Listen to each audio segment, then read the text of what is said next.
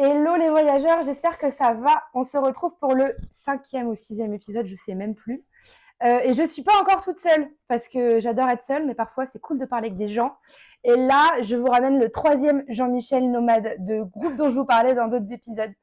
Euh, et c'est Franck. Salut Franck. Salut Bettina. Comment ça va? Bah écoute, ça va et toi? On est en deuxième réunion d'alcoolique anonyme, c'est génial. bon, alors moi j'ai invité Franck pour, sur cet épisode parce que euh, avec Amandine, par exemple, les sujets de conversation qu'on avait pas mal, c'était autour de la solitude, des rencontres, du célibat aussi. On en a parlé la semaine dernière. Et avec Franck, on a eu beaucoup de sujets de conversation sur les gros clichés qui tournaient autour de notre mode de vie. Et en gros, on est un peu là pour pousser un coup de gueule parce que, parce que vous nous faites un peu chier de temps en temps euh, à nous sortir des petits clichés euh, qui n'existent pas. Et surtout qu'on trouvait ça sympa aussi de montrer un peu la réalité de notre mode de vie parce que bah parce que mine de rien, il y a plein de choses dont les gens se rendent pas compte. Mais comment je vous parle, moi? Vous me faites pas chier, vous le savez. Quand je dis vous nous faites chier, c'est plutôt les gens qui se permettent de donner des avis sur un mode de vie qu'ils n'ont jamais pratiqué parce qu'ils sont enfermés dans leurs clichés. Bien évidemment que vous nous faites pas chier et vous ne me faites pas chier et je vous remercie d'ailleurs de m'écouter, même quand le son est mauvais, même quand je bégaye et même quand je dis de n'importe quoi. Bon bref, en gros, cet épisode, c'est vraiment pour ratisser large sur les clichés et vous parler du vrai mode de vie des digital nomades avec quelqu'un qui vit aussi ça. Et je trouvais ça sympa euh, qu'on puisse échanger là-dessus. Et comme Franck et moi, on a des points de vue qui se rejoignent, je trouvais ça intéressant qu'on en parle. Mais avant de commencer, Franck, est-ce que tu peux parler un peu de toi et te présenter? Ouais, alors moi ça va faire bientôt 5 ans que je suis freelance du coup, et euh, donc je me suis lancé pendant mes études euh, quand j'étais en licence, et j'ai décidé de rester freelance à plein temps, et ça fait euh, ça va faire deux ans maintenant que, que je voyage, donc j'alterne entre période voyage et retour à Nantes. Donc j'ai fait, euh, j'ai commencé par les Canaries en 2022, et du coup bah on s'est rencontrés finalement en Thaïlande cette année euh, quand on est parti tout seul chacun de notre côté. Et ce qui est assez marrant, c'est que bah du coup ouais, là on est ensemble, tu vois, parce qu'on habite tous les deux à Nantes, mais on s'était jamais rencontrés avant, donc ça c'est assez Ouais. assez, assez marrant. Et du coup, moi, mon activité, donc j'ai deux gros secteurs d'activité. Donc, je travaille pour la communication d'événements euh, sur la partie festival de musique électronique, donc vraiment très niché. Je veux m'occuper de toute la communication, la partie publicité, tout ça. Et euh, sinon, à côté, je veux faire aussi de la pub, genre du Google Ads, euh, du Facebook Ads, pour des entreprises un peu plus classiques. typiquement, ça peut être une entreprise, enfin des écoles. Ça peut être de la génération de leads, donc c'est vraiment assez large, quoi. Tout ce qui est publicité, mais, euh, mais voilà, en gros. C'est trop cool, un beau parcours. Parce que, ouais, en fait, alors, pour la petite histoire, Franck a rencontré Amandine en février à Copenhague, un truc comme ça. Ouais, voilà, c'est ça. ouais. Voilà, moi j'avais rencontré Amandine à Bangkok. Amandine est arrivée à Bali euh, fin avril. Elle m'a dit j'ai un pote qui arrive et c'était Franck. Et du coup, c'est comme ça qu'on s'est rencontrés. En fait, c'est peut-être que sans Amandine, on va peut-être pas l'applaudir non plus, mais sans Amandine, on se serait pas rencontrés. Ah, c'est Et possible. d'autant plus que bon, Amandine est angevine, euh, euh, Franck est nantais et moi aussi, donc euh, c'est assez marrant de savoir que voilà, Mm. il a fallu qu'on se rencontre en Asie pour euh, finalement faire des trucs après ensemble, c'est cool. Sachant que c'est quand même vachement sympa parce que effectivement on voyage chacun de notre côté, mais notre prochain voyage de nomade, il sera ensemble, donc c'est trop Ouais. cool. Ouais, ouais, c'est clair. C'est hyper cool. Et du coup, donc toi en fait, ton parcours il est trop intéressant, je trouve. T'as jamais été salarié en fait. Non, en fait, j'ai jamais été salarié parce que, euh, à la base, si je peux raconter rapidement, j'ai commencé quand j'avais 13 ans à créer un site de jeu en ligne. Et, euh, et en fait, c'est là que je me suis rendu compte qu'on pouvait gagner de l'argent avec Internet euh, en étant très jeune. Et du coup, j'avais toujours cette idée dans la tête de me mettre à mon compte, mais je savais pas trop comment. Et finalement, je me suis, enfin, il y avait une personne qui cherchait un community manager pour gérer la com d'un festival. Et moi, à l'époque, j'avais un média qui s'appelait euh, Rave Invasion où je gérais la communication. Enfin, je faisais des vidéos de mes soirées, de mes festivals, tout ça. Donc, ça me permettait d'avoir un peu d'expérience en communication. Et euh, elle recherchait ce community manager professionnel. Moi, je l'étais pas, mais j'y suis allé au culot. Et je lui ai dit, bah, écoute, euh, voilà, j'ai ma page. J'avais fait trois mois et demi de stage en agence à l'époque. Et euh, de là, il m'a fait confiance. Et finalement, bah, le festival a fait complet. Et c'est de là que ça s'est lancé, en fait. Parce qu'à l'époque, j'étais en alternance, en licence. Et j'ai commencé à bosser pour un deuxième projet, pour Loire House aussi à Nantes, que tu connais, du coup. Oui. Et euh, que tu connais bien, en tant que cliente Oui. pour le coup. Et, euh, et c'est vrai que de là, ça s'est enchaîné. Et à la fin de ma licence, j'avais deux choix. C'est soit euh, bah, je testais un boulot salarié, ou soit je prenais un peu le risque de développer mon entreprise. Et puis, bah, du coup, tu tu t'imagines la suite. Oui, tu prends des risques. Voilà, j'ai pris des risques, mais maintenant ça a payé. Et puis en fait, j'avais toujours cette idée de voyager depuis longtemps et de travailler parce que j'avais déjà vu des vidéos de personnes qui le faisaient quand j'avais 15-16 ans, quoi. Et du coup, j'avais toujours cette petite idée en tête. Et puis, bah, du coup, ouais, là, maintenant, c'est bon, j'y suis, quoi. Donc, euh, Mm. donc c'est Comme quoi, plutôt cool. Ouais, comme Aimez quoi. la fête et faites un business avec, hein, c'est cool. Exactement. Mais, euh, mais du coup, là, parce que c'est intéressant ce que tu dis. Moi, j'ai tendance à dire, et c'est un premier conseil que j'ai donné aux gens qui veulent se lancer dans, qui veulent être digital nomade, c'est qu'il faut d'abord être ultra clair avec son projet professionnel avant d'avoir cette vie. Est-ce que toi, c'est un avis que tu partages ou tu te dis non, si tu veux être digital nomade, lance-toi dans n'importe quoi et tu verras. Non, je suis assez d'accord avec ça parce que pour moi, déjà, enfin, si tu voyages, bon, toi, comme euh, en parlait Amandine, je sais que je respecte ça parce que je pense que j'aurais eu du mal, mais t'es parti avec un business qui était un peu en, en cours de développement, on va Ouais. dire, tu vois. Et euh, moi, je sais que je me serais pas vu vraiment partir. euh, En fait, j'ai vachement repoussé le moment où je suis parti en voyage déjà. Et je sais que euh, bah, je suis parti, tu vois, avec des sous de côté et aussi avec un business qui était à peu près stable, tu vois. Et je pense que bah, c'est déjà stressant, je trouve, d'être à son compte. Et euh, du coup, enfin, ça s'organise quand même, tu vois, c'est un voyage. euh, si tu pars tout seul, en plus, enfin, tu t'es un peu éloigné de tous tes repères et tout. Donc, je trouve que, enfin, c'est pas un projet qui se décide en claquant du doigt, tu vois. T'as quand même besoin d'une réflexion. Enfin, moi, je sais que je me suis vachement projeté à l'époque. J'ai regardé beaucoup de vidéos de, comme je te disais, d'entrepreneurs ou même de Nomad Pass, par exemple, que tu connais. Ça m'a aidé, tu vois, à, à me dire, bah, c'est des gens qui sont un peu comme moi et qui ont ce mode de vie. Donc, Mm. euh, moi, je sais qu'en tout cas, je me suis vachement préparé euh, Ouais. avant ça, quoi. Après, je pense que c'est possible de partir sur un coup de tête, mais, euh, mais moi, je sais que j'avais ce besoin de, bah, d'avoir les idées au clair et de savoir dans quoi je m'embarquais, en tout cas. Ouais, bah le truc c'est que moi je me suis je me suis barrée avec un truc euh, très bancal, mais parce qu'en fait je pense que tu peux le faire euh, quand c'est bancal ou pas. Enfin ça dépend de chacun à mon avis. Par contre pour moi ce qui est ultra important c'est d'être certain de kiffer ton projet professionnel, parce que du coup on va en parler, mais le nomadisme c'est quand même un mode de vie qui, qui demande une charge mentale euh, importante aussi. Et si en plus de ça tu subis ton boulot et que tu l'aimes pas, bah ça sert à rien en fait. En fait je pense que euh, la- le nomadisme c'est une conséquence trop cool de la vie de freelance. Mais il faut d'abord avoir envie d'avoir un business pour avoir ce mode de vie parce que sinon tu. Enfin, pour moi, ça, c'est le, le, le point de départ, c'est d'abord d'avoir envie d'entreprendre, tu vois. Et Ah. après, c'est une conséquence hyper cool. Mm. Ah bah oui, clairement, parce que bon, bah tu vois, digital nomade, il y a le mot-clé nomade, mais il y a aussi digital, tu vois, Digital. donc l'un ne va pas sans l'autre. Et du coup, enfin, moi je sais que, enfin, on passe quand même beaucoup de temps, même si on est dans un cadre super agréable, on passe quand même énormément de temps à travailler. Enfin, je veux dire, c'est comme, euh, on est comme euh, des gens qui sont en France, sauf que bah on est dans un endroit un peu plus cool, tu vois. Mais dans la globalité du temps, on reste quand même à travailler, tu vois, et on profite le week-end ou le soir. Donc, euh, bah, si t'aimes pas ton travail et que tu passes plus de 35 heures ou, ou Mhm. autre, enfin peu importe, mais si tu passes la majorité de ton temps et que t'aimes pas ce que tu fais, bah t'as beau être dans un endroit super, bah en fait ça marchera pas parce que, euh, enfin moi je sais que je pourrais pas rester dans un truc qui me convient pas trop longtemps, tu vois. genre, Bah, euh, putain, tu fais une parfaite transition pour le prochain cliché, le premier cliché dont on va parler. Vous êtes vraiment des invités super avec Amandine. du coup, il y a vraiment un truc, nous, qui nous a flingués tous les deux parce que tu as eu des messages de ton entourage, j'ai eu des messages de mon entourage aussi. Euh, les digital nomades ne sont pas en permanence en vacances. On est bien d'accord On est là-dessus bien d'accord, ouais, parce que j'ai le droit au côté famille et j'ai le droit aussi au côté ami, ou genre, ah, tu prends des vacances en vacances, par exemple, tu vois. Bah oui, non mais c'est cool, tu prends des vacances, en même temps tu es tout le temps en vacances. Alors non, on n'est pas tout le temps en vacances. Moi, pour, euh, par exemple, pour la petite anecdote, j'ai réalisé il n'y a pas longtemps que la dernière fois que j'ai pris une semaine de vacances complète, j'étais mineure. J'ai 26 ans maintenant, donc ça fait un bon bout de temps que j'ai pas pris de vacances. Et non, les nomades ne sont pas en vacances tout le temps. Moi, je pense surtout qu'il faut être au clair avec ça. Si effectivement on, est capable d'aller bosser où on veut et d'aller voyager en permanence, ça a un prix.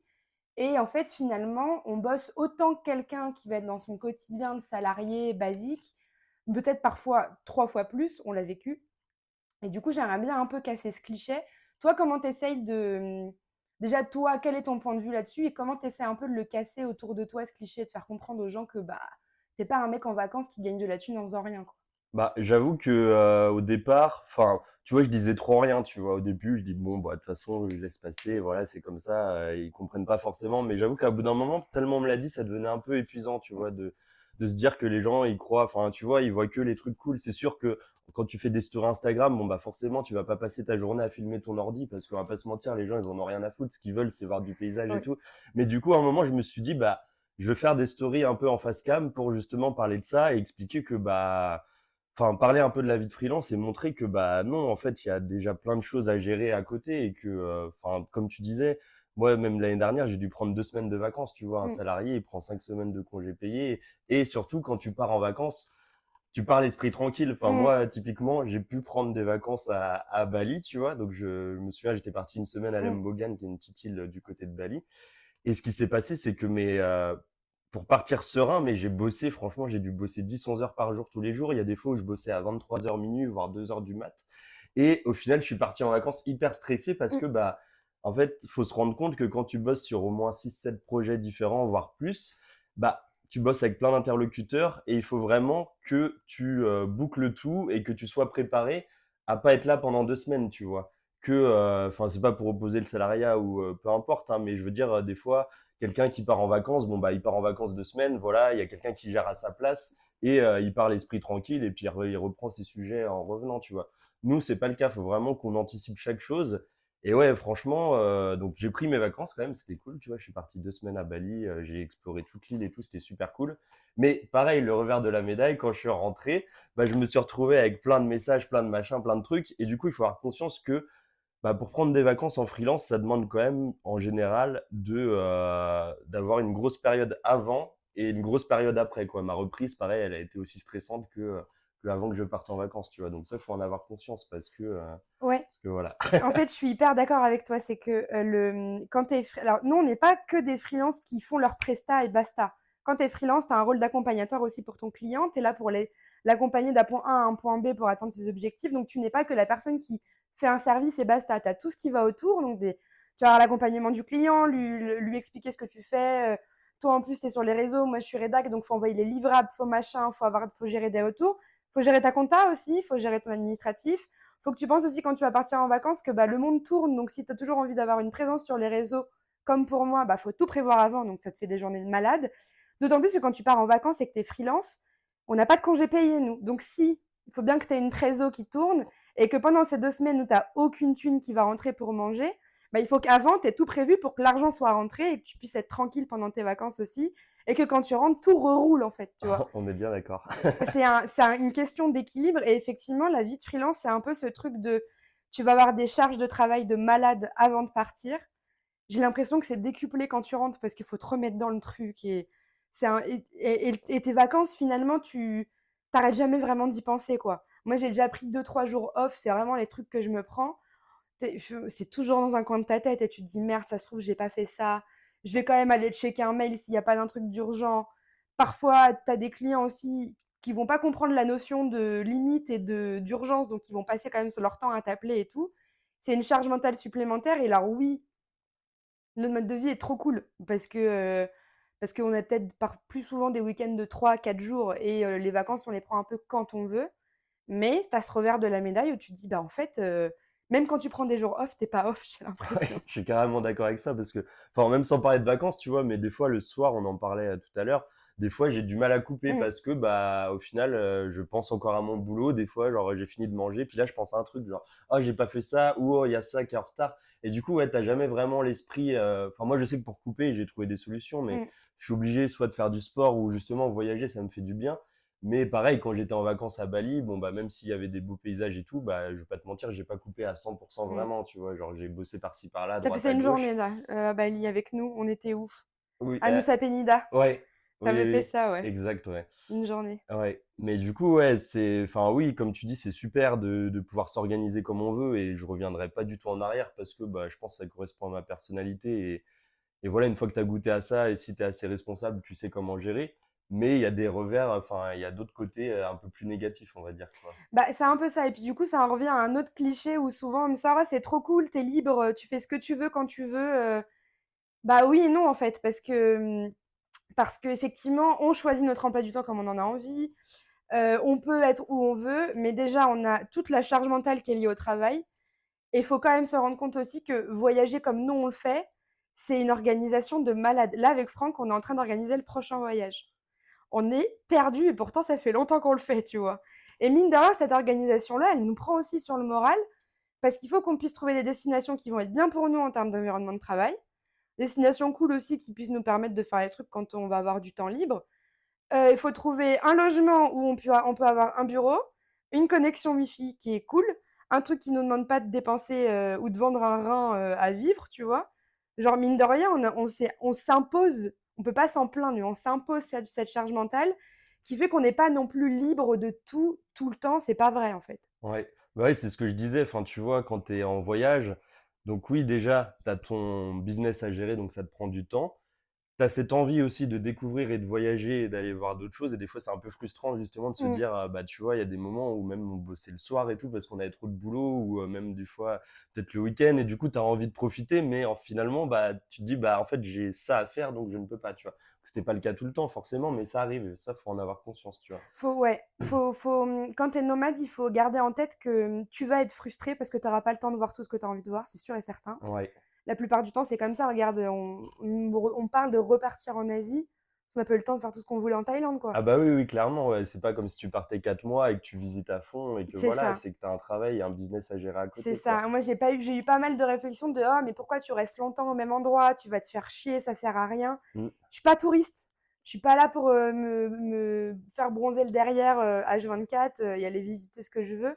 Tout est une organisation. La vie de nomade, même quand tu, même quand tu vas visiter des trucs, enfin, comment on se prenait la tête à Bali pour trouver les bonnes Bah. dates, aller trouver le logement. Euh, bien, euh, on part un vendredi, du coup, attends, il faudrait que jeudi soir je travaille, mais en même temps, il faut que je prévienne mes clients que vendredi, je vais pas être joignable parce que je vais être dans la montagne Mm. avec des chèvres et Jean-Michel Karaoké derrière tu vois. Mm. T'as Ah vraiment ouais, ce, c'est ouais. ça, ouais. Et euh, tu vois, le côté aussi chercher des nouveaux logements, enfin, ça prend quand même Mm. du temps, tu vois. Enfin, déjà, tu arrives dans un environnement que tu connais même pas.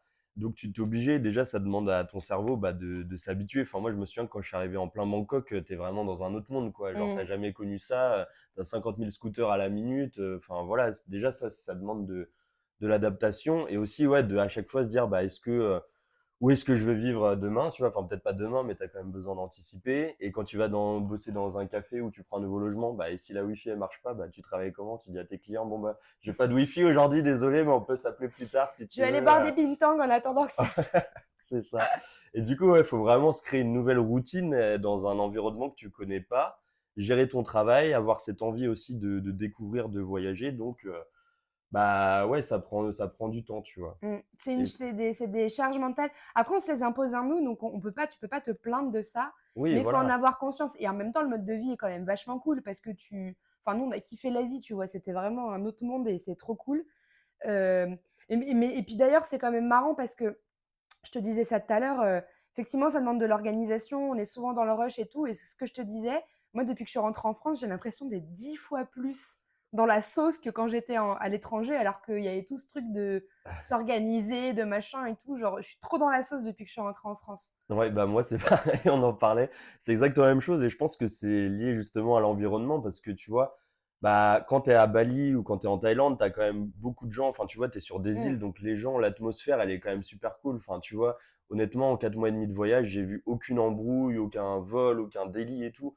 Et euh, les gens sont souriants, enfin tu vois, c'est agréable du coup. Et je pense qu'il y a le fuseau horaire aussi qui joue, on en parlait. Genre moi j'ai toujours cette tendance un peu, euh, et je pense que c'est beaucoup de gens qui sont dans cette spirale de vite, faut répondre, il a pas Mm. répondu, oh, il a pas fait ça, il y a ça à faire, tu vois, ou qui savent pas trop s'organiser. Et, euh, et du coup, bah, tu te retrouves avec, enfin, quand tu es en Asie, tu vois, tu as quand même plus le temps, tu peux aller décompresser, tu vois, tu as le temps, le matin, tu te lèves, tu travailles, mais tu aucune distraction Mm. puisque tout le monde est en train de dormir en France jusqu'à à peu près 14 heures euh, quand Ouais. tu es en Asie. Et ça, moi, j'avais un peu peur de ça et finalement, euh, C'est c'est génial. génial, ouais, on est C'est génial. En fait, en plus, ce qui est cool, c'est que tu as deux choix avec ce décalage horaire-là. C'est soit le matin tu te dis, bah vas-y, j'y vais tranquille, je fais ce que je veux, je vais faire mon petit sport, mes petites courses aller à la plage, ce que je veux. Ou alors tu te dis, moi, c'était un peu comme ça que je fonctionnais. Je profitais parce que moi, le matin, je sais que je suis ultra productive. Tu sais, euh, toute mon énergie, elle est jusqu'à 15h et après, euh, je sais plus aligner une phrase. Tu vois. Ouais. Donc, tu en profites pour être à balle productive sans avoir de distraction, sans qu'on t'emmerde avec des messages et tout. Et l'après-midi, tu gères tes petites réunions, tes petits mails, les calls. C'était nickel, en fait, tu vois. Donc, tu étais dans un environnement qui était quand même. euh, Et puis, je sais pas, comme tu es sans cesse dans la découverte, tu as aussi ce côté-là où tu as envie de bien travailler pour aller profiter derrière, quand même, tu vois. Donc, dans une. Dans une un am- ça, ça- ça te met dans un contexte de travail où tu as vraiment envie de faire le truc pour te dire, vas-y, après, je vais pouvoir aller me faire kiffer, aller découvrir ça, prendre ma journée pour aller faire ça et tout. Genre, mine de rien, le voyage, ce- c'est c'est un côté qui est cool parce que comme tu sais que c'est grâce à ce travail-là que tu peux avoir cette vie-là, ça t'as envie de t'as envie de tout donner, quoi. Ouais, ouais, je suis carrément d'accord. Puis tu sais que tout est un peu éphémère, tu vois. Mm. Donc, enfin, tu sais que tu as une date de fin de voyage, tu vas pas partir non Ouais. plus à 10 ans. Et donc, du coup, bah, ouais, moi, je, je partage assez ce point de vue, c'est que, euh, bah, tu sais, en fait, là, depuis que je suis revenu en France, tu vois, bon, j'ai revu mes potes et tout, c'est super cool, mais des fois, je sors pas forcément le soir la semaine. Et du coup, bah, au lieu de me dire on va aller voir un sunset à la plage après le boulot, bah, je me dis quoi? Je me dis bon, bah, on va. Mmh, on va au bar. Ouais, on va au On bar. va au on va- PMU. on va au PMU, c'est ça. ouais. on va, on va aller sur une terrasse, mais tu vois, enfin, c'est bien au début, mais je trouve que là, j'arrive déjà dans une routine. Ouais. Et euh, le fait de savoir que je vais bientôt repartir, bah, ça me fait quand même du bien, tu vois. Ouais. Ça m'avait fait pareil après les, les Canaries, tu vois. C'est que, en fait, le fait de savoir que tout est un peu éphémère, ça t'incite, je trouve, à vachement plus profiter. Et... Et être dans, dans des moments plus intenses. Moi, je le vois. Alors là, moi, je suis fatiguée. Et en plus, je commence un peu à me faire chier pour être. Ça fait qu'un mois que je suis rentrée, tu vois. Mais par contre, euh, le peu de temps que je passe avec mes proches, j'ai fait, j'ai passé grave du temps de qualité avec des proches, en fait. Parce que comme tu les vois peu, tu es vraiment dans l'intensité du moment et tu as envie de te débarrasser de tous les trucs un peu superflus, des embrouilles de merde et tout. Donc, tu es vraiment. C'est hyper intense, je trouve. Et en même temps, il y a un peu ce truc de. euh, je te parlais de ça, tu vois, il y a le revers de la médaille, c'est bah, tu rentres après des expériences de malade que les autres n'ont pas vécues et tu te sens quand même un peu en décalage et parfois, ça va aussi terminer des relations que tu avais avant et c'est pas ouf, quoi. Ouais. Tu vis des passages qui sont un peu compliqués. Là, moi, ça m'est arrivé quand je suis rentrée. euh, j'ai dû virer deux, trois approches, tu vois, parce qu'il y a eu des espèces de petites embrouilles où je sentais que, en plus, quand je parle de mon mode de vie, alors soit on se permet de me donner des leçons alors que les gens, ils décollent pas le cul de leur bureau, tu vois, soit, euh, soit euh, on en reparlera après, mais il y avait un peu ce cliché-là de arrête de nous parler de thunes, on sait que c'est de la merde, t'es un peu une mytho. euh. Enfin, tu vois, il y a. Ces revers-là, il est un peu, il est un peu compliqué à gérer, je trouve. Ouais, c'est pas évident, vie, ouais. Puis, enfin, c'est vrai que, ouais, en fait, on, tu vis tellement des trucs intenses Mm. pendant quatre mois et demi que, moi, je m'en souviens, à l'époque, j'avais une pote de vache qui était partie en Australie et euh, elle était revenue à cause du Covid et du coup, elle me disait, enfin, t'es pas de me parler du voyage, elle me disait, ouais, ça me manque, ça me manque et tout. Et je me disais, bon, bah, je comprends, mais à la fois, je comprenais pas tellement, tu vois. Et là, le fait d'être parti quatre mois tout seul comme ça, mais en fait, euh, ouais, c'est, je trouve comment ça te fait évoluer, Mm. enfin, que ce soit en termes de confiance en soi, de façon de voir les choses, enfin, moi, je sais qu'en quatre mois et demi, j'ai eu l'impression d'avoir vécu des années de ma vie, J'ai vécu vois. des milliers de vies différentes. Ouais. Et après, tu rentres dans ton quotidien. Parce que moi, je, je suis très honnête avec ça. Je suis partie parce qu'il fallait que je fuis Nantes, en fait. Genre, euh, c'était vraiment une fuite en avant. Alors, on fuit, mais on fuit avec ses problèmes, je le dis, parce qu'il faut pas l'oublier non plus. C'était un peu une fuite parce que j'en avais ras le cul. Et, euh, et là, revenir ici et voir qu'en plus, ça n'a pas changé et que ça reste le même truc qui t'angoisse, qui, qui t'apporte de l'anxiété et tout, tu te dis putain. Et en fait, ce qui, ce qui nous sauve, c'est de se dire bon, ok, là, c'est chiant. Par contre, je vois les gens que j'aime, je passe des moments de qualité et heureusement que j'ai une date de départ. Genre, le premier truc qu'on a fait quand on est rentré, parce qu'on est rentré en même temps, on a dit bon, c'est quand qu'on repart là. Et ça, on savait tout. Et dans se cadrer comme ça dans sa tête, c'est cool parce que à la fois, c'est super compliqué de se dire je vais bouger tous les 3 à 4 mois parce que c'est de l'organisation, c'est de la charge mentale et tout. Et en même temps, nous, parce que c'est notre personnalité, ça nous permet de relativiser sur plein de choses et de se dire, ok, bon, là, je vis des moments relous, mais tu sais que dans pas longtemps, il y a un truc super cool qui va arriver, donc tu t'accroches à ça et ça te permet d'avancer aussi, tu vois. Ouais, voilà, c'est ça. ouais. Après, moi, je sais que je suis super content de rentrer, de retrouver ma famille, mes potes et tout.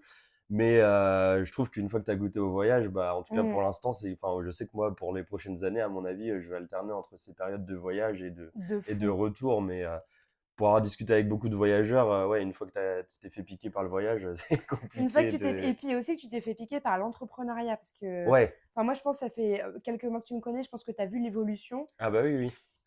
Moi, maintenant, euh, moi, je vais monter un, un business, un truc de... Je vais employer des Kim Kardashian et tout, j'en ai rien à foutre, mais j'ai envie de faire des trucs... euh, Genre, il y a une espèce de... En fait, quand tu commences à voyager seul et que tu as ton activité, il y a un truc qui te pique en mode putain, mais en fait, c'est pas si difficile que ça. Alors que trois jours après, tu étais en pleurs parce que tu n'arrivais pas, à- tu vois, genre. euh, t'es- De toute façon, il faut, voir les montagnes le- russes. ouais. la vie de nomade et surtout de freelance comme des grosses montagnes russes. Et bien souvent, tu es quand même un peu en bas. Par contre, quand ça remonte, c'est génial, tu vois. Mm. Et ça te donne une espèce de confiance en toi dans ta carrière, je trouve, qui est ouf. Parce que si à la fois, tu arrives à gérer un business qui en plus te permet de voyager, pour moi, tu as tout gagné. Bah ouais, ouais, clairement. Puis je rebondis là-dessus. C'est le fait aussi, tu vois, moi, dans mon entourage, euh, il y a quasiment personne Mm. qui a son compte et tout. Et du coup, bah, c'est des discussions que je peux pas avoir. Et là, le fait de bah, te rencontrer toi, Amandine Mm. ou Hector ou plein d'autres gens, tu vois, qui bossaient comme nous, bah, c'est super cool de se sentir compris parce que tu as des gens qui ont un peu, enfin, moi, je pense qu'on a un peu le même état d'esprit, Ouais. tu vois, que ce soit au perso, au pro, on s'est super bien entendu, on a dit, des discussions super intéressantes. Et justement, ça fait, je trouve, ça fait grave du bien à l'esprit de voir autre chose et de rencontrer de nouvelles personnes, justement, et de, et de voilà, quoi, tout simplement. Et de s'entourer des gens qui sont comme nous, parce que c'est vrai que parfois, moi, j'en parle un peu de mon quotidien, mon business un peu, mais j'avoue que c'est aussi fatigant de, de parler, enfin d'expliquer en fait ce que tu fais et être entouré de gens qui sont comme toi, qui vivent le même quotidien, ça fait du bien aussi. Tu peux te, te décharger face à des gens qui te comprennent et qui sont qui ont tes problématiques aussi quoi. Ouais, voilà, ça fait grave du bien. Mmh.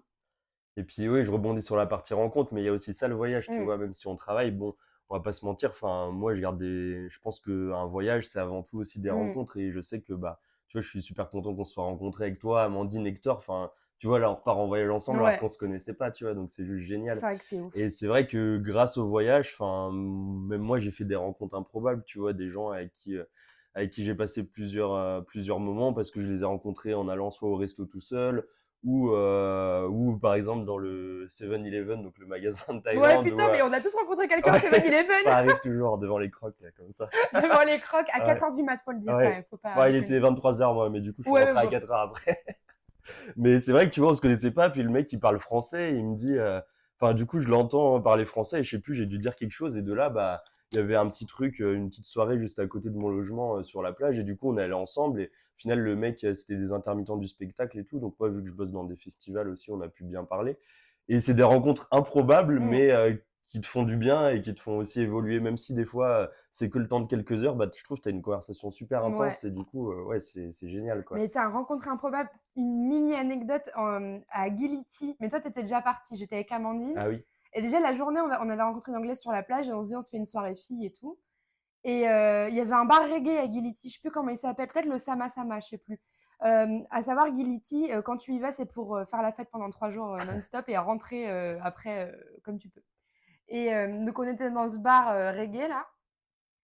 Et on parle français. Et je vois, il y a un Indonésien, il nous regarde, mais avec un peu trop d'insistance. Et moi, ça me vénère. Ça dessus, j'étais là, mais qu'est-ce qu'il me veut et tout. Et là, il arrive et il me parle dans un français impeccable. Mais je n'avais jamais vu. Je me serais pas douté. Enfin, en plus, des Indonésiens, à part dire bonjour, merci, au revoir en français, tu vois ou voulez-vous coucher avec moi Si on me l'a fait celle-là. C'est la seule chanson qu'il connaissait. c'est ça. Il m'a parlé dans un français impeccable. Je n'aurais jamais pensé que ça puisse arriver, ce genre de truc. Et tu vois, c'est parce que bon, on était là à faire la fête, on parle à tout le monde, etc. Enfin, les rencontres, c'est quand même extraordinaire. Moi, quand j'ai commencé la nomadisme, parce que du coup, je suis une toute jeune nomade depuis janvier, là, j'aurais, dans ma tête, j'étais là, je vais voyager seule tout le temps. Putain, six mois après, je suis en train d'organiser un voyage avec deux autres personnes. Euh, c'est ça. C'est ouf. Ouais. Puis ouais, du coup, c'est vachement intense parce que pareil, tu sais que. Enfin, des fois, c'est même frustrant parce que tu rencontres du monde. Et euh, moi, je sais que j'ai fait des super rencontres, mais euh, au final, bah, chacun trace un peu sa route. Et du coup, bah, c'est comme ça, tu vois, tu t'attaches aux gens, mais finalement, bah, chacun a ses projets de vie, ses destinations, ses machins. Surtout dans les relations amoureuses. Ouais, aussi, ouais. C'était entre autres, par exemple. Et, euh, et, du coup, bah, c'est frustrant parce que, bah, tu, ouais, en fait, t'as pas le choix et toi, t'as un truc de prévu et elle aussi. Mmh. Et du coup, bah, c'est comme ça, la, la, vie vous sépare et puis, et puis chacun trace sa route et, voilà. Il faut gérer sa euh solitude, c'est le, le, plus compliqué, je trouve, parfois. Mais d'où le fait aussi de s'entourer euh, de d'autres gens qui sont dans ton quotidien. Moi, ce que j'aime bien aussi dans notre trio, c'est que les problématiques qu'on a, on se les comprend et on peut se parler et ça, ça nous réconforte aussi, tu vois. Genre, quand il y en a un qui va pas bien, quand il y en a un qui a une merde avec le business ou une merde avec les proches, etc., tu, tu sais que tu peux te raccrocher et que les gens qui sont autour de toi vont te comprendre. Parce qu'effectivement, tu voyages seul et tu vas rencontrer, en plus, la plupart du temps, des gens qui sont en voyage un peu comme ça. Mm. Parfois, tu traverses un peu des trucs compliqués, tu vois. Les gens, ils pensent qu'on est tout le temps hyper heureux et tout, mais. Ouais, non, c'est faux. Ouais. C'est pas vrai. Ouais. Parce que, euh, enfin, ouais, d'avoir des personnes à qui tu peux vraiment te confier, ça fait du bien, tu vois. Parce que, bon, bah, une personne que tu connais depuis deux jours, tu te confies, c'est cool, tu vois. Et des fois, le courant, il passe super bien, mais le fait de savoir que tu as des gens que tu connais depuis un mm. peu plus longtemps, ça fait du bien, tu vois. Et puis des fois, euh, on parlait des rencontres, machin, de la solitude, mais des fois, moi, je sais que je me suis senti vraiment seul, tu vois. Typiquement, quand je suis monté à Chiang Mai, euh, bah, j'étais avec deux potes d'Australie qui avaient ramené une dizaine d'autres potes, euh, d'autres potes en plus. Donc, on était un groupe de 10-15 pendant deux semaines à peu près. Et d'un coup, tout le monde est parti, tu vois. Mmh. Sauf que moi, à Chiang Mai, bah, je connaissais personne.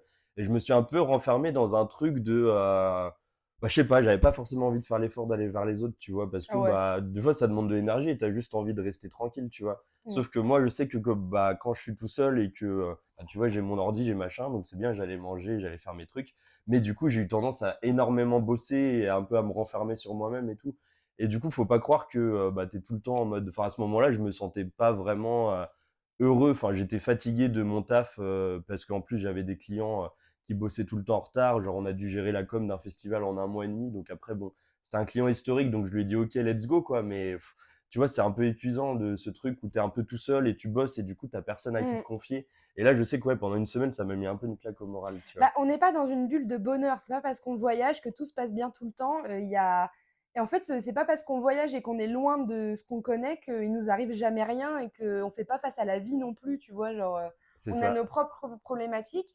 Je vais dire, on se croirait dans Secret Story. À l'extérieur, il se passe des trucs aussi parfois tu te prends des, des, trucs dans la gueule. Moi, quand j'étais à Chiang Mai au tout début, je sais que ma grand-mère, elle a eu des petits soucis de santé, tu vois, moi j'ai dû le gérer. Euh, enfin, puis je comprenais pas en plus ce qui se passait parce qu'avec le décalage horaire, faut... c'est chiant d'interagir avec tes proches. Parfois, tu as des potes qui se sentent mal, mais tu peux pas tout le temps les appeler, tu peux pas tout le temps être là pour eux. Donc, c'est.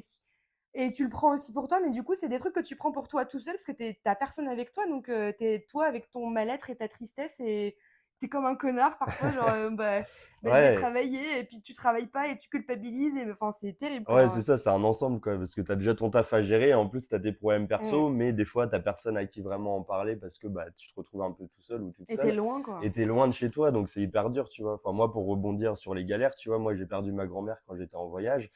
Euh, et euh, quelques jours avant, mon père m'annonce qu'il a des soucis de santé, tu vois. Et donc, je me suis pris ça en pleine gueule. Ça faisait un mois que j'étais parti. Mmh. Et du coup, bah, c'est dur, tu vois. Tu te dis, qu'est-ce que je fais? Je rentre, je rentre pas. Mais en même temps, je venais juste de partir et euh, c'était déjà un peu compliqué quand je suis rentré des Canaries. Et euh, en même temps, mon père allait quand même bien, tu vois. Mais je me suis posé 50 000 questions. Bon, pour le coup, j'ai fait le choix de pas rentrer. Mais c'est hyper dur à gérer, tu vois, un deuil à distance. Enfin, je sais pas si j'ai vraiment acté, tu vois, pendant l'enterrement. J'ai dû, euh, je suis allé dans un temple me recueillir. Mais tu vois pas toute ta famille, enfin, tous tes proches qui sont tristes et tout. Et ouais, ça, c'est vachement dur à gérer. Et tu vois, ça fait partie du truc parce que tu le sais de toute façon quand tu pars que bah, la vie, elle continue à tourner à Nantes ou chez toi et qu'il peut se passer des choses. Mais c'est des trucs qui te tombent un peu sur la gueule et, euh, et des fois, c'est dur à gérer. Tu faut gérer avec tes culpabilités en fait. Ouais, Je trouve que la culpabilité, quand on voyage comme ça, elle est, elle est quand même vachement forte. Bah ouais, ouais, parce que tu sais pas. Euh, enfin, tu te dis, ouais, mais est-ce que. Enfin, en fait, ouais, c'est vraiment dur de faire des choix et de savoir quoi faire, tu vois. Genre, euh, mmh tu as tes problèmes, mais ils sont à distance. Bon, en même temps, il y a d'autres gens qui peuvent les gérer aussi, et heureusement. Mais tu penses beaucoup, tu vois, et tu cogites. Et encore pire quand tu es tout seul. Ben, c'est ça, et puis as... on a toujours cette impression de manquer, de rater quelque chose et de pas être là au bon moment. Parce qu'il se passe plein de trucs, effectivement. Moi, ça il y a plein de trucs qui m'ont frappé quand je suis rentrée là à Nantes. Je me suis dit, mais putain, pourtant j'ai parlé à mes potes. Euh, mais en même temps, c'est normal parce que t'es pas là, chacun qui a fait sa vie. Donc par téléphone, c'est chiant aussi de se parler bah, des fois, il arrive des trucs comme avec ta grand-mère et t'es là, bah. Ouais, c'est, tu prends ça en pleine gueule et t'as pas le choix et c'est la vie et tu t'y attendais pas parce que voilà, mais c'est comme, ça. ça arrive, mais c'est, vrai que c'est dur à. Faut, faut composer et en même temps, euh, t'as aussi tout ce, tous les gens derrière toi quand t'es bien soutenu qui te portent aussi et que tu dis, allez, ça va le faire. Euh, on est là quand même, enfin, tu vois, on va se débrouiller. Enfin, tu faut être bien. en fait, faut avoir un entourage qui est ultra solide quand tu as ce genre de projet. Ouais, bah oui, un clairement. Entourage très solide. Parce que j'en reviens juste euh, pour une dernière fois au décès de ma grand-mère. Tu vois, moi, quand c'est arrivé, j'avais deux potes d'Australie qui venaient de me rejoindre, mais on se connaît depuis au moins 6-7 ans, tu vois. Et du coup, elles étaient là deux semaines. Et je sais que euh, quand c'est arrivé, le lendemain, je montais à Chiang Mai dans le nord. Mais si j'étais monté tout seul, pardon, j'aurais clairement pas vécu euh, la même façon. Tu vois, le fait d'être bien entouré, d'avoir des gens qui sont à côté de toi, qui te parle, euh, où tu te mmh. sens bien, bah, ça, ça m'a quand même beaucoup aidé, tu vois. Bah bien sûr, c'était quand même difficile, mais je me suis rendu compte que l'entourage et l'environnement qui est avec toi, ça fait vraiment tout, tu vois, je trouve, dans un voyage. C'est ça. Donc, on n'est pas des bisounours, c'est pas la fête du slip en permanence, même si c'est super cool, mais il faut prendre ça. Faut, en fait, de toute façon, euh, moi, je conseille le tout premier voyage de nomade que j'ai fait. Toi, c'était les Canaries, moi, j'étais en Europe. Oui. Si vous avez jamais voyagé seul, partez pas loin de chez vous. Je suis assez d'accord. Euh, déjà, moi, en fait, il y a un truc tout con qui m'est venu à la en tête. Je n'en avais pas déjà parlé dans le premier épisode, mais euh, je suis partie en Europe parce que je me suis dit, imagine, il y a un problème où je me sens pas bien. Tu rentres en ouais, max plus 4 heures, tu vois. Mmh. C'est hyper facile. En Asie. Euh, et en, Asie, tu rentres pas non, comme bah ça. T'imagines à Bali, ça nous prend 24 heures pour rentrer. Bah ouais, puis le temps de trouver le billet d'avion, le machin. et puis, on va pas se mentir, c'est pas donné non plus. Non, c'est ça, c'est pas donné non plus. Il faut mmh. avoir, les, faut avoir la, les épaules solides quand on part loin comme ça et seul. et avoir déjà des premières expériences. euh, Il y a des gens sûrement qui partent, euh, qui partent comme ça tout seuls hyper loin. J'en connais pas. Mais euh, parce que sinon, les gens qui partent loin comme ça pour la première fois, ils sont à plusieurs, tu vois. Mais si t'es tout, faut- quand on est tout seul, je pense qu'il faut partir pas loin. Ouais, moi je sais que ça me rassurait vachement Mm. quand même, tu vois, les Canaries, bon, c'était un, ça faisait partie de l'Europe, c'était à 3h30 d'avion. Euh, c'est un environnement quand même qu'on connaît plus ou moins parce que, enfin, tu vois, la Thaïlande, c'est vraiment un autre monde où, euh, Ouais, je suis arrivé à. Bangkok, ça n'a rien à voir, quoi. Donc ouais, moi je sais que le fait de partir aux Canaries, euh, pas très loin, ça m'a beaucoup aidé, tu vois. Ouais, ça c'est clair. Faut penser à ça aussi. Après, effectivement, faut pas se limiter si vous avez envie de faire une. Oui, après ça dépend de chacun, tu Ça dépend de chacun, mais faut, faut... Et puis, il faut partir avec le truc de et la vie, elle continue. Et puis, tu prends ta valise de problèmes et t'essayes de. C'est pas genre je m'en vais et les problèmes ils m'attendent là-bas. Faut partir avec parce qu'une fois que tu rentres, euh, parfois il y a des surprises et parfois bah, tes problèmes ils sont encore là comme ça. Genre coucou. Ouais, c'est ça, t'emmènes ta valise moi. un peu partout, tu emmènes à la plage, au boulot, tu C'est ça, c'est ça. Et pour rebondir sur un- ce qu'on parlait au début de l'épisode, il y a un énorme cliché aussi. Moi, je vais raconter une j'y anecdote. pensais. Euh, j'avais matché avec un gars sur Tinder qui m'a demandé ce que je faisais dans la vie. Et je lui ai dit, bah, je suis rédactrice web en freelance. Et il m'avait sorti un truc du style euh, Ah, mais c'est trop bien, euh, tu dois te faire pas mal de fric. Et moi, je me suis dit, il faut que je rentre dans le lot parce que. Je dis, bah oui, je bosse deux heures par jour, euh, 5000 balles l'article de blog, euh, je fais des milliers de chiffres d'affaires et je bosse que dalle dans le mois et tout. T'as de mec- la chance. et le mec m'a dit Ah, trop cool, c'est qui ton patron? Donc le gars a rien compris. Mhm. Je raconte ça pour vous dire la plupart du temps, les gens pensent que les freelances et digital nomades, enfin, plutôt là, ça va être côté business, hein, Mhm. Qu'on bosse 10 deux heures par jour et qu'on gagne des milliers et des cents, c'est pas vrai. Ouais, non, clairement pas, tu vois. Puis surtout, pour monter un business, enfin, toi, tu vois, t'es un peu dans cette période-là. Bon, là, tu commences à en sortir, mais t'es obligé de bosser pendant. euh, Enfin, moi, quand je t'ai dit, j'ai monté mon entreprise, j'étais en alternance, donc t'es déjà en 35 heures. Donc, bah, à chaque fois, tous les soirs, je rentrais vers 18-19 heures et je rebossais jusqu'à 22-23 heures et j'en oubliais de manger, tu vois. Et mes potes, euh, des fois, euh, ils me disaient, ouais, tu sors plus, pourquoi tu sors pas, machin? Mais parce que justement, j'avais toujours cette idée en Mm. tête de voyager, développer mon business. Mais j'en ai chié, tu vois. Ça a Bah, c'est été normal. vraiment hyper dur, tu vois. Et puis encore au jour d'aujourd'hui, enfin, tu vois, tu peux avoir des, des galères, des couilles. Demain, tu perds un client, bah, t'es pas payé parce qu'on n'a pas le droit au chômage. Donc ça, faut en avoir conscience aussi. C'est que, euh, bah ouais, enfin, tu pourras en parler aussi, Mm. mais enfin, t'as quand même beaucoup bossé quand t'étais en voyage, tu vois. Mais j'ai énormément bossé. Et en fait, je- la vie d'un freelance, c'est, comme je disais tout à l'heure, tu as des grosses périodes de rush et de deep work où Ouais. tu vas à fond. Parce que là, tu vois, genre, moi, là, j'y vais à fond depuis des, depuis des mois et c'est normal, ça prend du temps pour décrocher de la clientèle. Il y a un moment donné où j'aurai moins besoin de bosser parce que l'argent va rentrer et tout sera automatisé. Mais dans six mois, je vais vouloir monter un autre projet. Et donc là, je vais repasser dans une période où je vais être à full work, tu vois. Mais c'est normal parce que, en plus, quand tu es freelance, effectivement, il faut monter un peu. Tu atteins un certain chiffre qui permet de vivre confortablement. Mais il y a un moment donné, tu es piqué par la mouche du business et tu te dis, vas-y, j'ai envie de me faire plus de fric parce que l'avantage du freelancing, c'est que le plafond de revenus, il est, c'est illimité, quoi. Oui, voilà, c'est ça. Ouais. Puis la plupart Mmh. des entrepreneurs, on- c'est souvent des gens qui ont plein de projets, plein d'idées à Et la puis, tu minute, peux pas dépendre d'un seul truc de toute façon. D'un seul client, tu veux dire? Pas forcément d'un seul client, mais tu vois, Projet. de- Ouais. d'un seul projet. J'en parlais avec Amandine. euh, moi, je vais à, l'an- à 2024, je vais arriver à un stade où je ne veux plus dépendre que de mes clients pour la rémunération. Ouais. Je vais mettre d'autres trucs en place derrière, tu vois. Ouais, Parce que j'ai bah. envie de plus. Oui, voilà, c'est ça. Et puis c'est un peu, euh, enfin, tu vois, moi, j'ai monté un site d'affiliation, pour l'instant, ça me rapporte rien. Mm. Ça aussi, d'ailleurs, faut en avoir conscience, c'est que Ouais. j'ai passé euh, peut-être des centaines d'heures dessus. Pour l'instant, c'est zéro. Parfois, Mais tu fais des trucs. ouais, voilà, et ça, voilà. ouais. Mais c'est un projet long terme, donc euh, là, tu vois, je, je vois que ça commence à repartir. J'avais abandonné depuis huit mois. Mais euh, quand tu es à ton compte aussi, il faut avoir cette détermination de faire les choses parce que, Mm. euh, bah ouais, c'est dur, vraiment, c'est dur, tu vois. Donc, surtout dans les débuts, tu es obligé, euh, tu pars de rien en fait, t'as pas de clients, personne te connaît, donc pourquoi les gens iraient bosser avec toi? Donc, bah, t'as pas le choix, tu bosses comme un acharné. euh.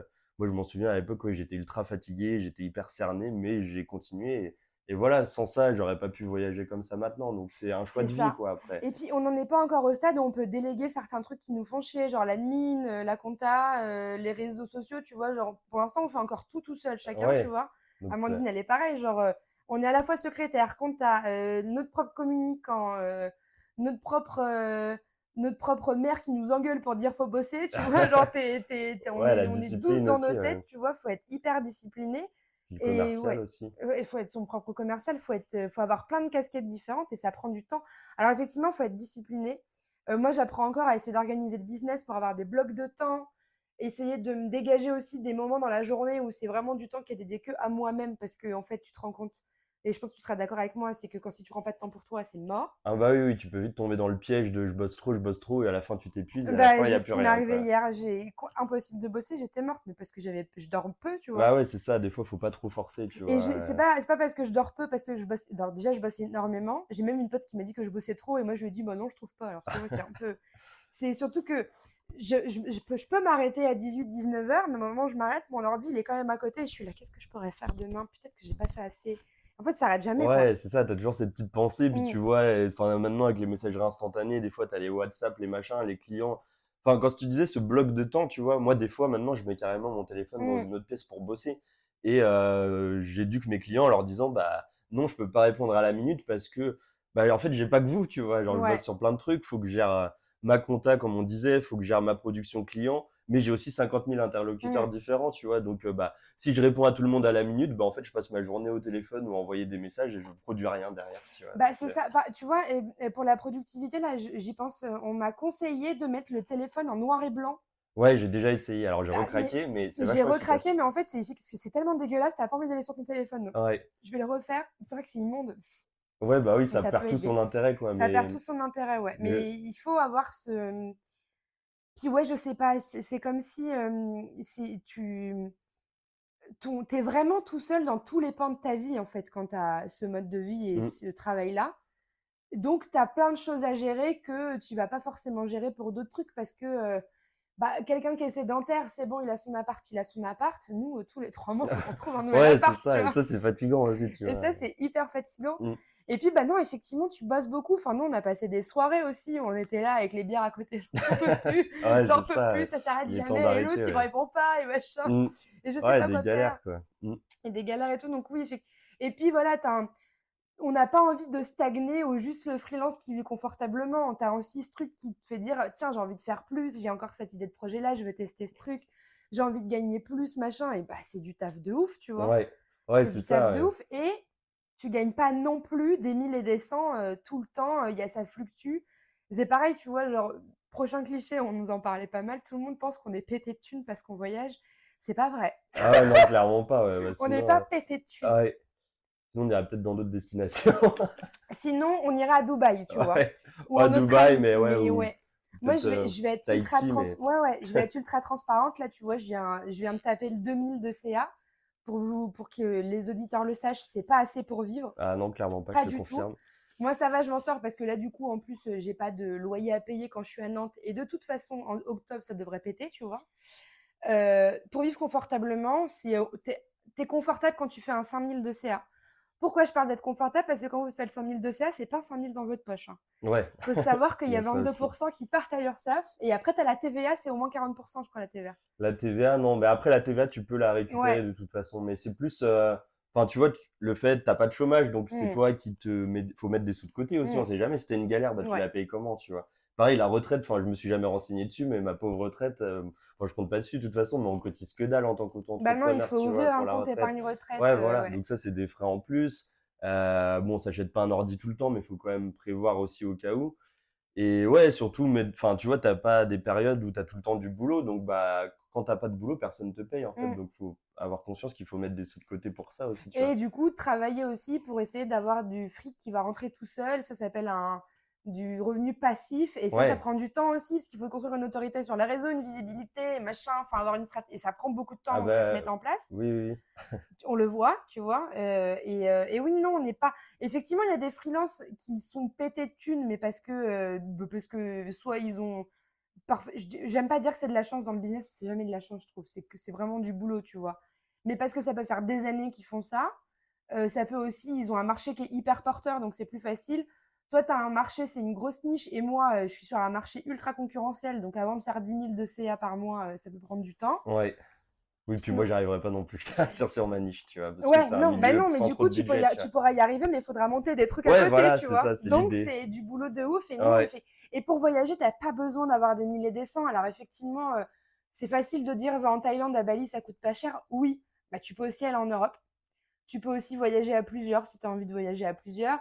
Tu peux trouver des moyens, euh, tu vois, euh, faire des colloques dans les pays où tu vas vivre, tu vois, comme c'est- avec des étrangers. Enfin, il y a plein de moyens, tu vois, Mm. de, de gagner, de, de, de payer moins tes loyers au moins quand tu es sur place.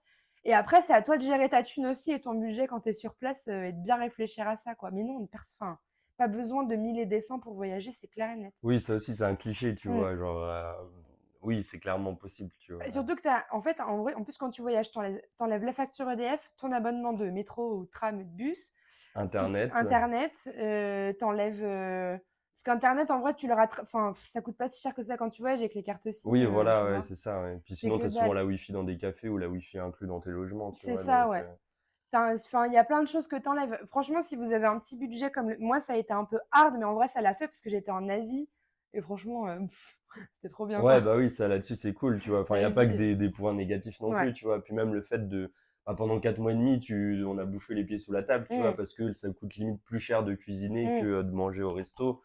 Ou euh, parce qu'il y a tout simplement pas de cuisine dans nos logements. Enfin, moi, je sais que des fois, j'avais juste une chambre et c'est tout, tu vois. Ouais. Mais euh, du coup, vu que ça coûte pas très cher, bah tu peux. euh, après, bien sûr, tu peux augmenter la facture en fonction d'où tu vas. Mais si tu manges des spécialités comme des pad thai ou des chicken fried rice ou des choses comme ça, Mm. bah c'est ok, tu vois. Tu, tu manges bien et pour pas très cher, tu vois. Donc ça, C'est un aspect positif, tu vois. C'est clair. Et surtout, euh, enfin là, j'annonce pas la prochaine destination où on va, mais là, on va aller. Je pense que si on était partis chacun de nos côtés, ça nous aurait coûté plus cher peut-être en termes de logement. Ah bah oui, c'est sûr, parce que là moyen. déjà, on va partager le logement. Donc Ouais. euh, oui, oui, oui. Ouais, peut-être qu'il faudra faire des courses et tout. Ouais, bah, les Quoi? courses.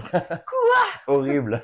Mon Dieu, Qui va laver mon linge qui va faire les choses à ma place, dis donc. Non, il y a des destis qui sont cool. Si en vrai, vous avez pas de thunes, euh, Ba- Thaïlande, Bali, en vrai, il y a plein de gens qui me disaient c'est un peu cher, euh, faut juste pas être con, quoi. Ouais. Faut aller dans les bons endroits. C'est hein. ça, parce que Bali, en fait, si tu vas, parce que là, en Thaïlande, je trouve, il n'y avait pas trop de restos européens et tout, c'était vachement, tu mangeais quand même souvent euh, local. À Bali, tu peux euh, manger dans des restos européens, enfin, tu vois, il y a des restos grecs, italiens et Ouais. tout, où là, tu tapes plus cher. Donc, c'est sûr que si tu passes tes journées et soirées Ouais, dans mais les la restos comme ça. ouf. Oui, par contre, c'était ouf. Il y a un Mais- breton qui a monté une crêperie à Bali. Ouais, The On était les trois, on était les trois connards à y aller une fois par semaine, genre. avec une ambiance reggae, ça C'est faisait un peu un contraste. Des bretons reggae, c'était vachement sympa. Mais du coup, ouais, en gros, euh, c'est à toi de voir, c'est comme tout, tu as un budget, tu sais le gérer ou tu sais pas le gérer, quoi. Donc, Ouais. soit tu, tu vas dans des restos qui coûtent hyper cher, tu prends des logements euh, avec, euh, avec trois piscines, avec une vue de ouf et tout, mais tu payes une blinde. Ou soit bah, tu prends des trucs un peu moins bien, mais euh, qui sont quand même cool, et voilà, quoi. Donc, euh, ça dépend vraiment de ton tempérament, de ton budget aussi, et de ce que tu as envie, ouais. En fait, ce qu'il faut, moi pour moi, le, le nomadisme, après, je dis pas que le digital nomadisme, il est accessible à tout le monde parce que, comme je le dis, faut d'abord avoir cet esprit d'entrepreneur. Et pour moi, euh, tout le monde ne l'a pas, je pense. Enfin, du moins, c'est pas, euh, c'est pas si inné chez les gens, tu vois, de faire un, de, monter un business. Tu vois ce que je veux dire? Bah moi je le vois juste le coup pardon mais dans mon entourage je le vois il y en a ils me disent ah je sais pas comment tu fais je pourrais Ouais. pas faire ça tu vois parce Ouais. que c'est pas c'est une question de personnalité et tout C'est une quoi. question de. Après, il y a, il y a des- pas mal de gens aussi qui se mettent des blocages parce qu'en fait, c'est flippant. Enfin, là, je- Oui, peut-être aussi, qu'on ouais. vous a un peu fait flipper avec ce qu'on vous dit. C'est pas, nous, on n'est pas arrivé parfaitement préparé en fait. Quand on a commencé cette vie-là, euh, enfin, moi, je suis partie en Thaïlande, j'étais là, bon, on verra. ouais c'est Et en ça. fait, il, il se passe plein de trucs et tu, petit à petit, affines un peu ton expérience, ta manière de t'organiser. Et puis, tu as des compétences. Enfin, tu, tu vois, moi, je suis de plus en plus résiliente. Je me prends plus la tête sur les. les- Pour moi, il n'y a plus de problème, en fait. Euh, chaque problème a une solution. S'il n'y a pas de solution, c'est qu'il n'y a pas de problème. Il n'y a pas de. Ça te.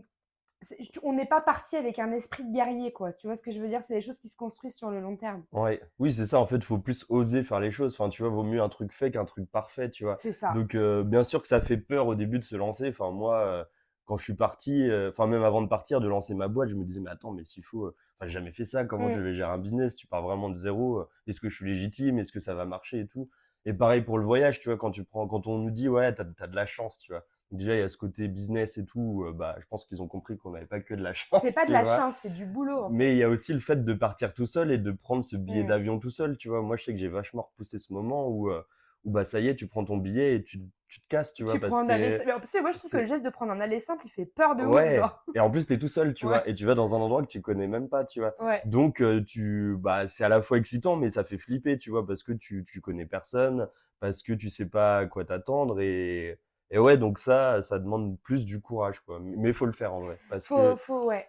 tous mes potes qui veulent voyager et qui hésitent encore, c'est pour ça que je parlais et j'ai pris un peu la parole en story Instagram, c'est que le fait de voir que moi je l'ai fait, tu vois, il y en a, ça les a débloqués un peu de se dire, bon bah voilà, on te connaît bien, tu l'as fait, nous aussi, tu vois. Donc si j'ai un message à faire passer, c'est vous mettez pas non plus trop de blocage, Ouais. tu vois, genre tentez et au pire, bah, si ça vous convient pas, euh, bah, vous revenez en grave. arrière, vous prenez un, un retour ou C'est pas grave. il y enfin, a pour n'importe quel projet de toute façon. hein. En fait, il vaut mieux se dire j'ai tenté et au pire, euh, ça n'a pas marché, c'est pas grave. quoi. Il n'y a, Ouais. rien de...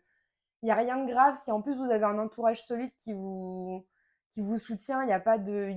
En fait, il n'y a, rien de très grave. quoi. Et puis tout, tu te rends compte. Moi, j'avais peur de. Enfin, moi, je me souviens quand je suis partie en Asie, dans, dans le train, je pleurais. mais je pleurais. Mais parce que c'est flippant, mais en même temps, tu te dis. De toute façon, une fois que tu arrives, tu es avec toi-même. Donc, tu pas le choix en fait C'est ça. faut y aller. Hein. Donc, bah, tu te démerdes et en fait, c'est facile. Une fois que tu le fais, tu te poses et tu te dis, ah, en fait, c'était ça. Bah, ça va. Ouais, on recommence quand? C'est on repart quand? Genre, premier truc avant de partir de Bellot, t'es là, on repart quand du coup? Euh, où, euh Ouais. C'est c'est très. euh, tu t'y prends vite. Et si ça fonctionne pas, c'est pas très grave, quoi. Mais il faut quand même avoir un peu cet état d'esprit où. euh, faut avoir des coronesses, quoi, quand même. faut avoir Ouais. des coronesses. Mais faut Ouais. l'essayer, faut le tenter. Et en vrai, c'est hyper cool. Mais en tout cas, oui, vous n'avez pas besoin d'être riche. Vous n'avez pas besoin. Euh, Effectivement, il y aura des moments durs et il faut l'avoir en tête. Moi, je pense que si on m'avait dit, tu auras plein de moments compliqués et tout, peut-être que j'aurais eu la- une approche différente. Mais en même temps, comme je me suis lancée dans l'inconnu, euh, ça a été hyper bénéfique. Donc, je pense que ça dépend des gens. Et puis, il faut, faut savoir s'entourer et vite aller euh, rencontrer d'autres nomades pour vraiment être dans le.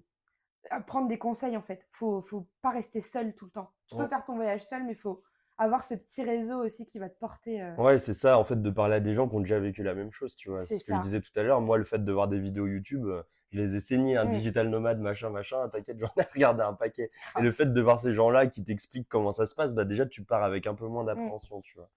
Mais là, tu vois, j'y repense. Souvent, on nous dit on a de la chance. Non, pour moi, on n'a pas de la chance. C'est des conséquences du travail. qu'on C'est des... c'est un moyen qu'on se donne d'avoir la vie qu'on a envie Ouais, d'avoir. ouais. Alors euh, oui, ça apparaît comme de la chance, mais le mot chance veut dire que c'est un truc qui t'arrive sans que tu l'as attendu? Non, Ouais, on on l'a fait, provoqué, tu on l'a provoqué. C'est quelque Mm. chose qu'on a provoqué. D'autant plus, moi, quand on me dit ça, et aussi quand on me dit euh, t'es en vacances tout le temps, j'ai l'impression qu'on donne pas de valeur à mon travail et ça m'agace en fait, tu vois. Je suis Ouais. là, genre, mais non, mais je travaille. Enfin, tu vois, genre, euh, je suis pas une glandue là euh, qui prend l'avion une fois tous les quatre matins et, et, qui, et qui, qui boit des cocktails toute la journée sur la plage. Genre, non, regarde, enfin, genre, je- ma vie, elle est mieux que la tienne en plus. Enfin, tu vois, c'est ce genre de truc qui m'agace, tu vois. Genre, Ouais, c'est comme ouais, si on, ouais. a pas- on portait pas de valeur à ce que j'étais en train de mettre en place. Ouais. les gens, ils ont pas conscience, en fait, c'est pour ça qu'on en parle et que c'est bien, je trouve, tu vois. Et même, euh, enfin, ça, c'est encore une chose différente, mais tu parlais de, de, de- des gens qui te disent, ouais, elle est à la plage, elle en branle pas une et tout. Mais du coup, par contre, ça demande une force d'esprit de faire ça, Mm. parce que, bah, des fois, tu bosses justement devant des gens qui sont vraiment en voyage, Mm. tu vois. Moi, ça m'est arrivé d'aller dans des coworking à Koh Phangan, en Thaïlande, et tu vois les gens qui sont là en train de boire un cocktail et tout, tu vois. Et toi, tu es là avec ton PC et tout, tu vois, il est genre 11h du matin, tu sais qu'il te reste encore au moins 6 heures ou 7 heures de taf. Et du coup, ouais, faut avoir conscience que euh, si tu sais pas te discipliner, je pense que ça marche pas, tu vois. Ouais, genre, parfois euh, c'est hyper compliqué, tu rencontres des gens et tout, ils sont là, on est lundi, il est 20h, on va se bourrer la gueule, t'es là, bah non, en fait, euh, Ouais, je suis pas en vacances, Moi, je quoi. je suis pas en vacances, donc il faut, faut, faut avoir ce mental quand même de se dire.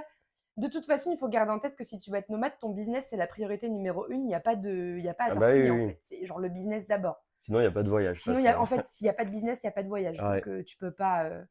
Euh, tu t'es obligé d'avoir ce, ce mental, sinon, ça fonctionne pas, quoi. Mm. T'es- T'as pas le choix. Bon, et qu'est-ce qu'il reste? Ben, je crois qu'on a pas mal On- fait je crois qu'on a vrai, tous hein. les clichés qui nous agacent. On a... Ah oui, et puis sinon, je le dis aussi, on ne travaille pas euh, sur le sable. euh, Ah oui, ça. Parce que non, pas Les, ouais, les photos que vous voyez sur Non, Google où ça marche pas, quoi. Genre le On n'est pas, euh, on n'est pas en maillot de bain euh, sur un transat Ah ouais. avec une note coco. Non, on est. Nous, en plus, quand on cherche des logements, on cherche des logements où il y a un bureau. On a besoin de ce cadre-là. euh, Ouais. faut qu'on puisse s'installer, quoi. Moi, je, sur un transat, euh, non. Bah non, en vrai, tu fais Tu rien, quoi. Genre, euh, puis même en plein soleil, enfin, tu vois, t'as t'as le soleil en pleine gueule. euh, Ton, ton Mac, il va péter un clim, tu vas perdre ton Mac. Ouais, euh, voilà, c'est ça. Donc ça, sûr. pareil, c'est euh, travailler à la plage. Si vous partez juste pour ça, vous pouvez oublier. C'est ça. C'est ça. Bon, je crois on a bien élagué les plus gros clichés sur les nomades. De toute façon, je pense qu'on aura le temps de revenir là-dessus. Oui, oui, oui. Ouais. Et pour terminer ce podcast, j'ai deux questions. J'avais fait avec Amandine la dernière fois. Allez. Déjà, c'est la question qui a énervé Amandine. Ta destination préf depuis que t'es nomade? En vrai, j'en ai pas fait tant que ça. C'est Ouais. compliqué. J'ai fait les Canaries, j'ai fait la Thaïlande et j'ai fait Bali, tu vois, depuis. En vrai, je pense la Thaïlande quand même, parce que la Thaïlande, ça a été un gros déclic de tu pars. C'était la première fois que je partais hors Europe, tu Ouais. vois. Et je t'ai dit, le fait tu arrives en plein Bangkok et, euh, et là, tu es dans un autre monde. Et franchement, c'est là que tu commences à vraiment découvrir des nouvelles choses que tu n'as jamais connues depuis, euh, depuis Mm. 26 ans, tu vois. Et du coup, euh, tu découvres des nouvelles cultures et même en termes de rencontres, tu vois, j'ai fait plein de rencontres là-bas et alors qu'aux Canaries, j'en avais fait un peu moins, tu vois. Donc je pense niveau euh, niveau grosse claque dans la gueule, c'est vraiment la Thaïlande qui m'a fait euh, ah Ouais. ouais, ok, ça ça existe et t'en avais même pas conscience quoi. Moi, je trouve c'est la tranquillité d'esprit qui règne, qui est ouf, quoi. Ouais, ouais, Ça te permet de relativiser sur plein de trucs. Ah bah oui, oui, moi clairement, tu vois, enfin moi qui ai des fois une nature assez stressée quand il y a trop de trucs, on va dire, qui arrivent d'un coup. Je sais pas, là j'étais beaucoup plus zen et détaché de tout, tu vois, enfin même un truc qui peut paraître bête, mais me filmer en face cam sur les réseaux sociaux, mais genre deux semaines avant de partir, déjà que j'y avais même pas pensé, je me croyais incapable de faire ça, tu vois. Et quand je l'ai fait, tout le monde m'a dit ouais, putain, tu enfin, tu t'exprimes bien, t'as l'air hyper zen et tout, tu vois. Et je trouve le voyage, ça t'apporte vraiment ce truc de euh, lâche prise, quoi. Et Mm. tu, tu t'en fous et fais ce que t'as envie. Et, et depuis que je voyage, surtout depuis l'Asie, j'ai vraiment ce truc de euh, bah ouais, fais ce que t'as envie et essaye. Et si ça marche, tant mieux. Ça marche pas, tant pis, tu. Ouais, il y a, il y a vraiment ce truc de. Moi, on m'appelle Gandhi. Je sais pas, il y a un truc qui m'a apaisé direct. Et, euh, et puis aussi, tu rentres dans un- une culture qui est très différente de la culture européenne. Nous, on se prend pour des dieux, mais je suis désolée de le dire, on est des grosses merdes par rapport à Oui, comment ils vivent et tout. euh, le- la manière dont ils voient les choses, euh, franchement, c'est ouf. Et en termes de sécurité, pour moi, c'est pour le, pour l'instant le must. Ouais, mais c'est ce que je disais tout à l'heure, tu vois, même pour vous, enfin, tu vois, tu sors à Nantes, tu Mm. mets une jupe, bah, t'as- t'as peur de te faire emmerder, Oh tu là là, vois. le choc quand je suis rentrée en France, mon Dieu. Premier mec dans le métro à, à Paname, là, Ouais. je suis allée. Mais un mec qui s'installe en face de moi, quoi. Puis il m'a regardé comme un pervers, j'étais là, putain. Ouais, alors que je suis sûr qu'en Asie, c'était jamais arrivé en Non, presque je crois pas. Peut-être de temps en temps des petits regards, mais, Oui, euh, voilà, oui. mais on m'a Et- pas suivi, Et puis, insulté. puis même sur cette partie sécurité, je t'ai dit, moi, j'ai vu aucune, euh, aucune embrouille, aucun vol et tout. Et même les Thaïlandais, ils sont toujours heureux, tu vois, ils ont rien. Enfin, il y a vraiment un contraste aussi de te dire, moi, je sais que j'essayais de donner des pourboires quand je pouvais, du coup, parce Mm. que, euh, parce que voilà. Mais ces gens, ils ont rien et ils sont tout le temps souriants, ils sont hyper gentils, ils sont là à tout donner, tu vois. Et nous, des fois, euh, bon, c'est pas pour opposer France, Thaïlande, peu importe, tu vois, chacun est différent. Mais on a quand même cette tendance à dire, à se plaindre ou à se dire, ah, j'aimerais trop être comme ça ou j'ai envie d'avoir ça et tout. Et eux, ils se prennent tellement pas la tête Ouais. alors que des fois, bah, ils, ils galèrent, tu vois. Ils sont en train de bosser comme des, des acharnés, euh, à construire des trucs, ou enfin, tu vois, ils font des, quand même des sacrés horaires, tu vois. Et de voir qu'ils sont tout le temps contents, souriants et hyper ouf. soudés entre eux, euh, ouais, ça, ça te fait réfléchir. C'est trop, ça. trop cool. C'est vrai que c'est vraiment cool. La Thaïlande, on vous le conseille. Allez-y. C'est juste le billet d'avion qui coûte cher. Ouais, c'est bon. ça, ouais. Faut Après, c'est juste cool. euh, prendre un PEL et tu prends ton billet d'avion et après tu peux Vends les aller. photos de tes pieds sur. Non, je déconne. Ouais, on, Bon, on après, fais connaît ce la que tu veux, mais fais ce que tu veux, mais Pareil que ça marche bien. je vous tiendrai au courant, je vais essayer. Bah voilà ton side project pour Bah voilà. développer ton business. Mon side project, mon nouveau profil LinkedIn, ça va acheter des photos de mes pieds sur. Ouais, après le défouloir de Bettina, les panards de Bettina. Les panards de Bettina, Nickel. les panards de Jean-Michel. Allez. Et euh, alors, l'anecdote la plus marrante que tu as vécue euh, sur un de tes voyages, un truc un peu. euh, Improbable, bah, j'en ai deux. Après, marrant, c'était pas si marrant, mais j'en ai... je peux en dire deux ou pas? Oui, vas-y. Ok. Alors la première, euh, bon, on va faire celle qui était pas si marrante pour moi en tout cas, c'est que genre tu vois, on était, j'étais vers Chiang Mai et du coup euh, j'avais passé trois jours en solo euh, en scooter, donc j'ai dû faire une dizaine d'heures de scooter, donc j'ai pas mal roulé. Et le truc c'est que j'avais pas la place de mettre mon téléphone dans le, en fait, euh, à côté du scooter, Ouais. il tenait pas, tu vois. Donc j'étais obligé soit de le garder à la main en conduisant, nickel, idée, ce que je ne vous ça. conseille pas, ou de le mettre dans ma poche, tu vois, et d'alterner et tout, mais j'avais vraiment pas le choix. Bref.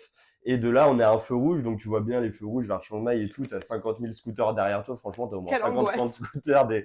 De ça, c'est un peu flippant ouais, de conduire. euh, on n'a pas parlé, mais de conduire dans un endroit que tu connais pas. Moi, j'avais jamais conduit de Bah, scooter j'ai en pas plus. conduit en Asie, euh, moi, tu vois. donc- Oui, c'est vrai, ouais.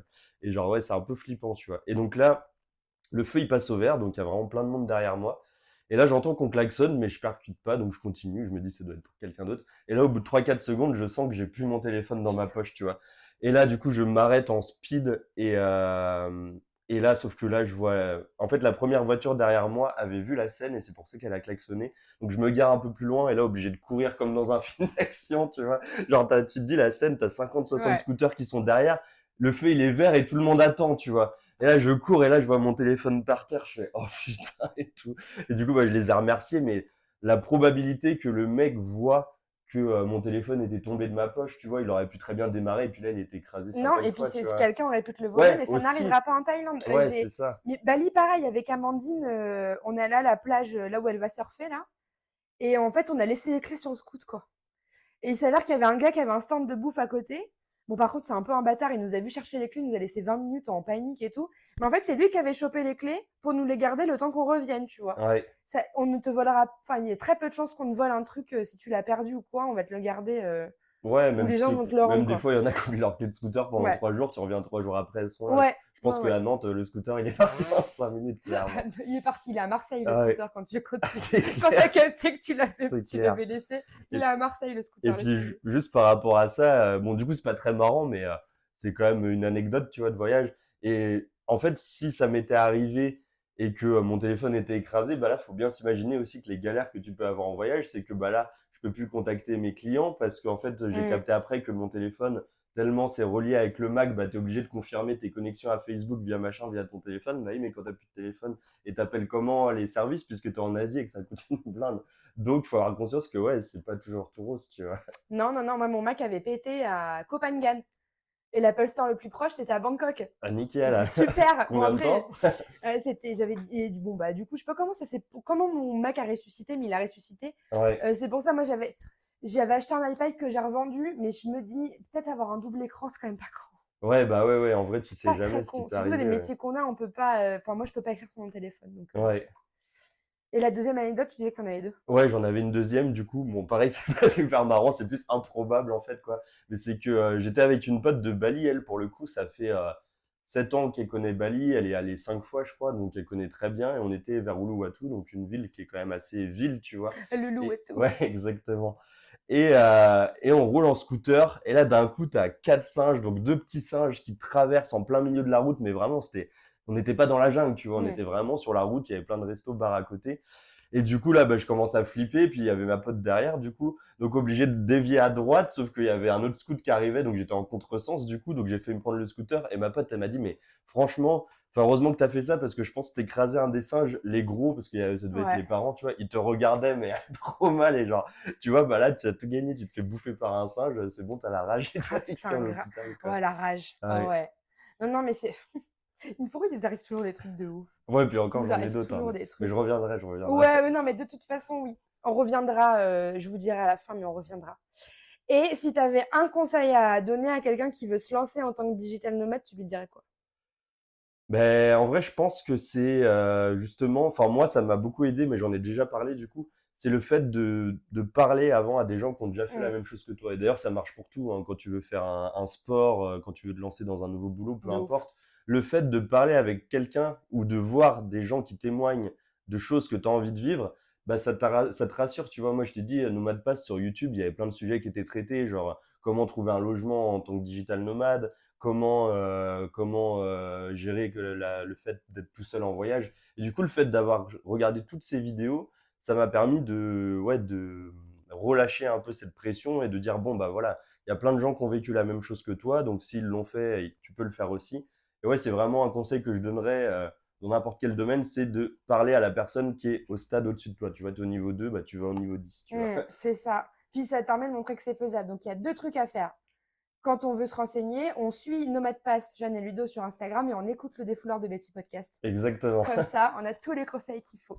Bon, bah, je crois qu'on est arrivé vers la fin. C'était trop cool. Bah ouais, en vrai, c'était grave bien de parler. bien. Franchement, je fais pas souvent ça, mais à refaire. C'était trop, trop bien. De toute façon, donc, on va refaire parce qu'on va partir en voyage avec Franck et Amandine. C'est l'occasion parfaite pour faire un épisode à tous les trois. Il faut qu'on réfléchisse un peu au sujet, mais je pense que Ouais, juste vous raconter des trucs un peu marrants Ouais. sur ce qui a pu nous arriver. À mon avis, ça fera un bel épisode un peu drôle. il y a moyen, ouais. Ouais. Et puis du coup, bon, je vous invite à aller suivre Franck sur Instagram. Euh, vous allez pouvoir voir un peu ce qu'il fait aussi. Et LinkedIn, je vais mettre les deux. Ouais, si tu peux, ouais, ouais, carrément, ouais. Euh, je vous mets le lien de mes newsletters, de mon Instagram aussi et surtout de mon LinkedIn où je partage vachement mon quotidien. Et puis, bah, on se dit à dans 15 jours pour une nouvelle aventure. Ciao les nomades Salut!